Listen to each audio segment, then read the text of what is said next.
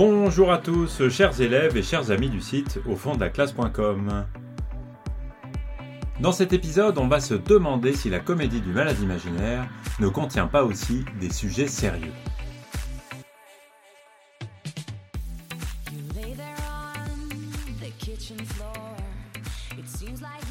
On va donc essayer de développer quelques sujets qui montrent que dans le malade imaginaire, il y a des thèmes sérieux et même des thèmes qui sont un peu lourds, qui sont des soucis qui peuvent être petits mais qui peuvent être aussi beaucoup plus grands de la vie humaine.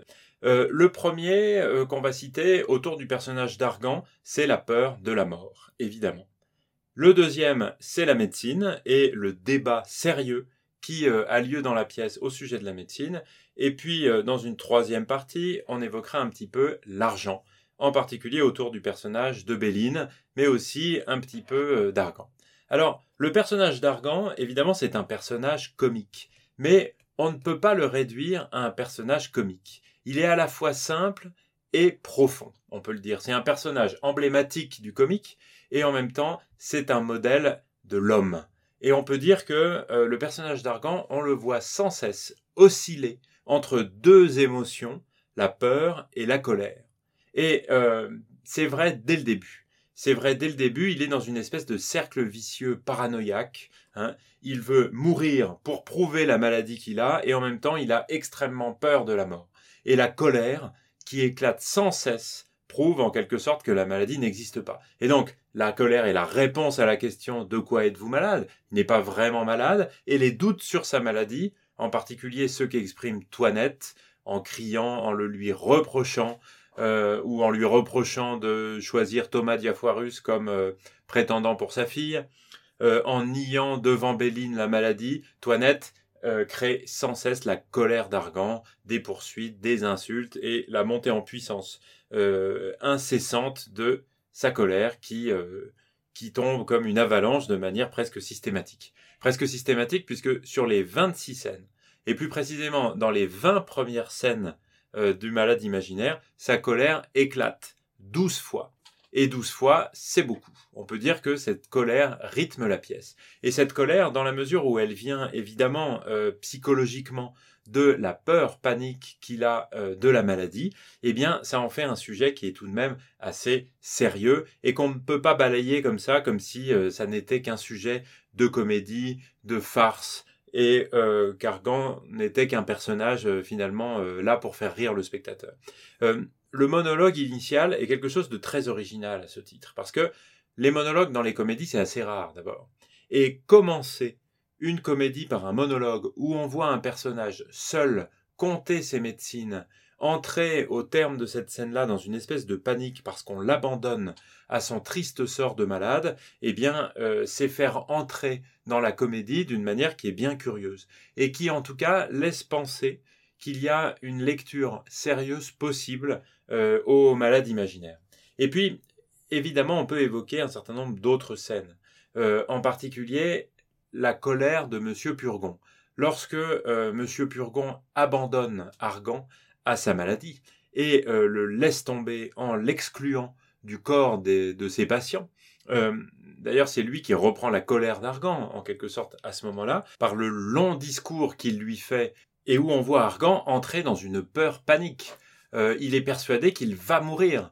Il se défend à ce moment-là face à Monsieur Purgon comme un petit enfant qui dit mais non c'est pas moi c'est mon frère qui a refusé le clister euh, ça n'est pas moi. Ne me condamnez pas. Et il est vraiment persuadé à ce moment-là qu'il va mourir. Et euh, ce sentiment-là cette émotion du personnage principal de l'œuvre elle est sérieuse. En tout cas pour lui elle l'est. Et donc on peut y voir quelque chose de sérieux et d'un peu profond.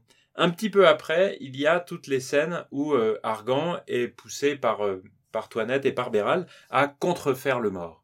Et à ce moment-là, euh, juste avant la première fois où il fait semblant d'être mort, il dit à Toinette N'y a-t-il pas quelque danger à contrefaire le mort? Comme si, par superstition, il craignait que faire semblant d'être mort allait le tuer et qu'il n'allait peut-être ne pas se réveiller euh, de, cette, euh, de ce petit stratagème que lui propose Toinette à ce moment-là pour révéler une vérité. Là encore, on voit qu'au centre du personnage d'Argan, il y a cette peur de la maladie et cette peur de la mort. Donc vous voyez quelque chose qui est bien un sujet très lourd, un sujet euh, qui est celui de la peur de la mort. Et elle touche un personnage qui est euh, quelqu'un de gentil sur le fond, euh, qui est trompé par sa femme et le spectateur n'est pas amené à le détester. Et donc on peut avoir de l'empathie pour lui et en tout cas la pièce nous invite à en avoir. Et donc on ne peut pas considérer que le thème de la mort ici n'est qu'un prétexte à créer du spectaculaire ou de la comédie. Un autre sujet qui est sérieux et qui apparaît en tout cas de manière sérieuse dans le malade imaginaire, c'est la médecine, évidemment euh, en lien avec la peur de la mort dont on vient de parler à l'instant. Euh, il y a évidemment une satire de la médecine dans le malade imaginaire, mais satire, ça veut dire qu'on critique une, corporation, une idée, un groupe de personnes euh, par le rire.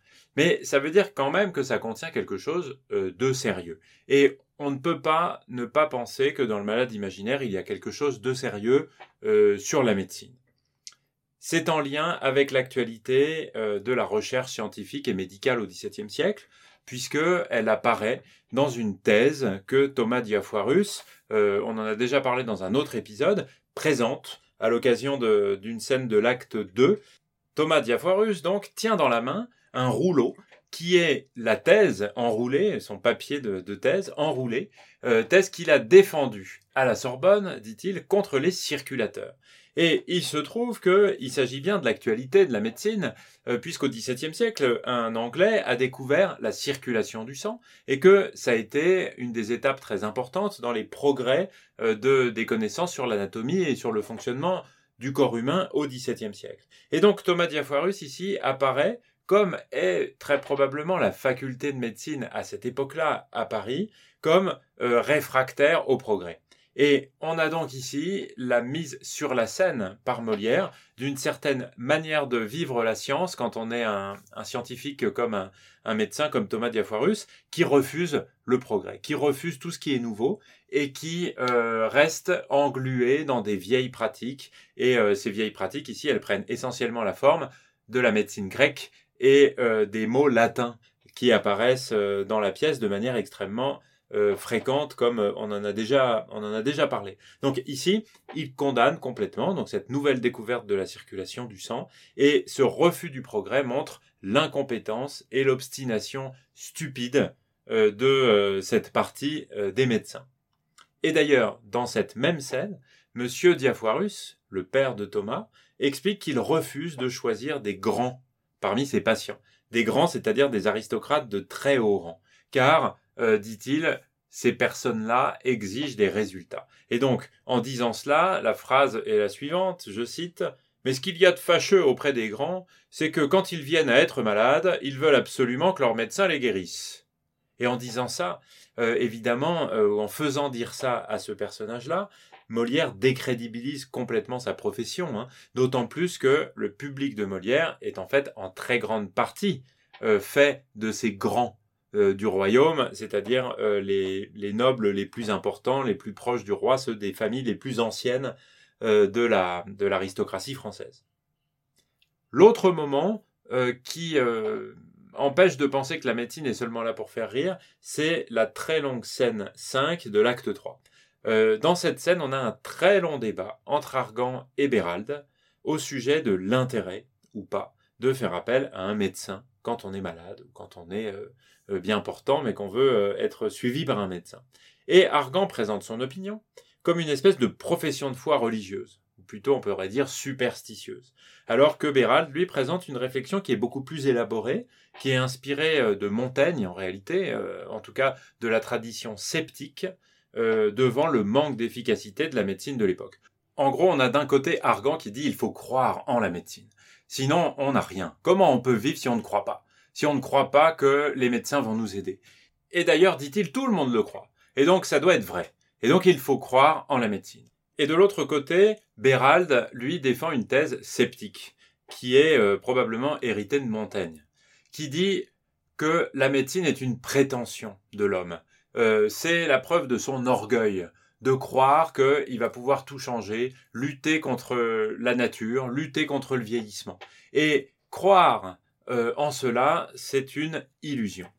Et donc, jusqu'à preuve du contraire, mieux vaut laisser la nature faire. La nature se répare toute seule et les gens qui sont euh, bien portants, bien souvent ne sont pas suivis par des médecins. Et ceux qui sont suivis par des médecins, eh bien meurent comme les autres, ont des maladies comme les autres et après tout peut-être même davantage parce que les remèdes des médecins, comme les médecins pour l'instant, ben, ils n'ont pas trouvé les remèdes aux maladies, eh euh, sont plus nocifs finalement que de ne rien faire. Et donc, à tout prendre, mieux vaut laisser la nature qui fait bien les choses, ou en tout cas beaucoup mieux que les hommes dans leur illusion de croire qu'ils vont pouvoir euh, faire euh, changer le destin que la nature a choisi ou lutter contre ce qui arrive à un corps qui est bien souvent capable de se réparer tout seul, comme que lorsqu'on se coupe et que finalement on a une cicatrisation qui est très rapide avec les maladies. Après tout, c'est la même chose, on guérit tout seul. Quoi qu'il en soit, sans entrer dans les idées de Molière, la philosophie de Molière, dont on va parler dans un autre épisode, eh bien, vous voyez bien qu'il y a ici, dans le malade imaginaire, au cœur de ce spectacle comique, un débat sérieux sur un sujet sérieux, et on ne peut pas considérer que cette pièce n'est là que pour divertir le spectateur.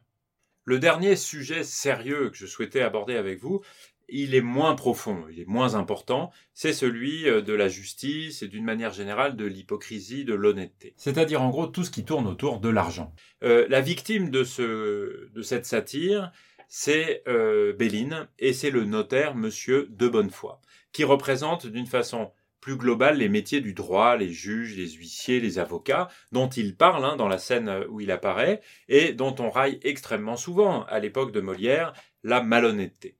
Et euh, cette scène, c'est la scène 7 de l'acte 1, où le notaire montre tout son vice, toute son hypocrisie dans les propositions qu'il fait à Béline et à Argan pour contourner le droit sur l'héritage et permettre à Argan de déshériter ses propres enfants au profit de sa femme. Et il y a une réplique d'Argan qui, résume un petit peu tout ça. Euh, Argan dit au notaire Ma femme m'avait bien dit, monsieur, que vous étiez fort habile et fort honnête homme. Comment puis-je faire, s'il vous plaît, pour lui donner mon bien et en frustrer mes enfants? Vous voyez ici que le notaire qui est appelé honnête homme par Argan est précisément le contraire. D'abord parce que son objectif est de contourner la loi euh, pour faire quelque chose d'illégal, et aussi parce que l'objectif qui est poursuivi est immoral, puisqu'il s'agit de frustrer les enfants d'un héritage euh, pour euh, donner à quelqu'un d'autre qui ne, devrait pas l'avoir en réalité.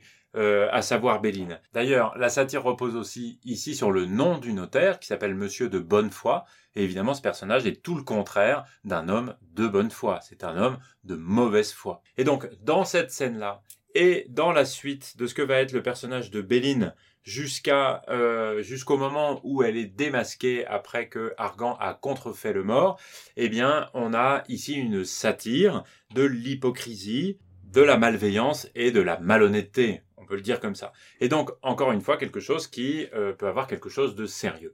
Mais évidemment, c'est moins sérieux, hein, puisque c'est un sujet beaucoup plus classique euh, de la satire, de la farce, que de se moquer des gens de justice et d'une femme, ici une belle-mère vénale qui euh, cache ses réelles intentions à l'égard de son nouveau mari et de ses enfants.